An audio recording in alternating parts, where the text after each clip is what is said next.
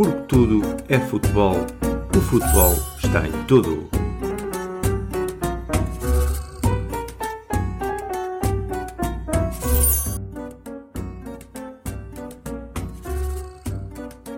Sejam bem-vindos ao podcast Porque Tudo é Futebol e o futebol está em tudo. A nova época de futebol. A nova época de futebol 2020-21. Epá, depois do Covid, isto até parece uma cena de ficção científica.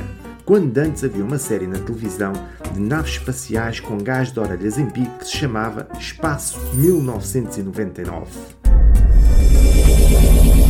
Caramba, já passou 99, 2009, 2019 e estamos em 2021. Mais de 20 anos depois e nada daquilo é realidade.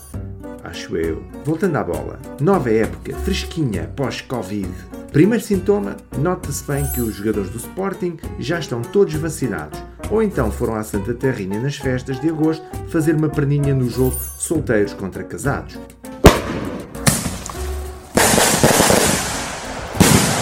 E ficaram inoculados com o espírito da coisa. Voltaram a jogar mal que até faz impressão.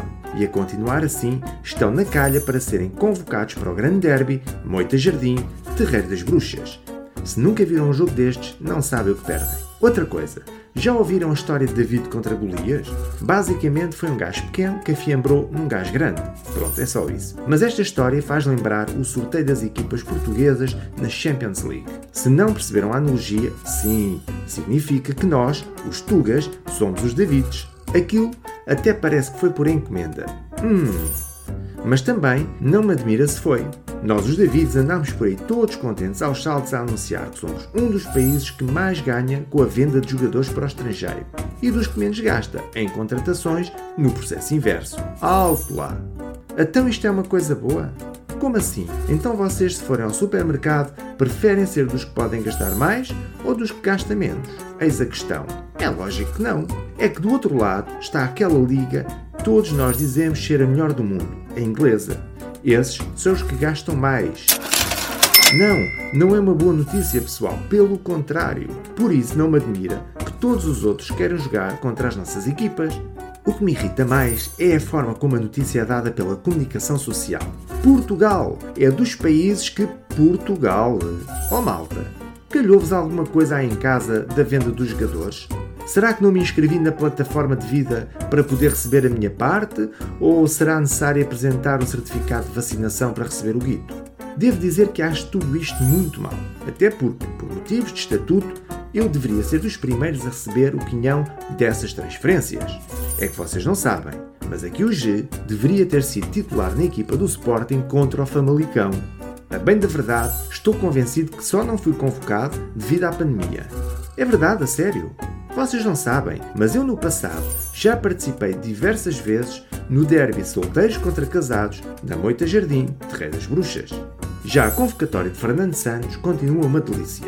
Também a partir de agora é difícil ficar com outra sensação, mas na realidade, uma palavra que ele adora usar, a seleção nacional é uma grande mescla de jogadores. Uma mescla de bons jogadores. De bons jogadores fora de forma, que ele insiste a pôr a titular de bons jogadores em forma que só vão aquecer o banco. Mais depressa ele metia um guarda-redes extra por causa dos equilíbrios defensivos. E ainda uma mescla de jogadores que nem têm lugar no Terreiro das Bruxas. E atenção, porque o Terreiro nem sequer tem equipa, a não ser às quintas-feiras à meia-noite. Mas, como o senhor engenheiro é um homem de fé, as suas preces são sempre ouvidas por São Cristiano. Muito obrigado por estarem desse lado. Sigam a nossa página de Facebook e deixem o vosso like e o vosso comentário. De resto, já sabem, bola para a frente, porque tudo é futebol e o futebol está em tudo.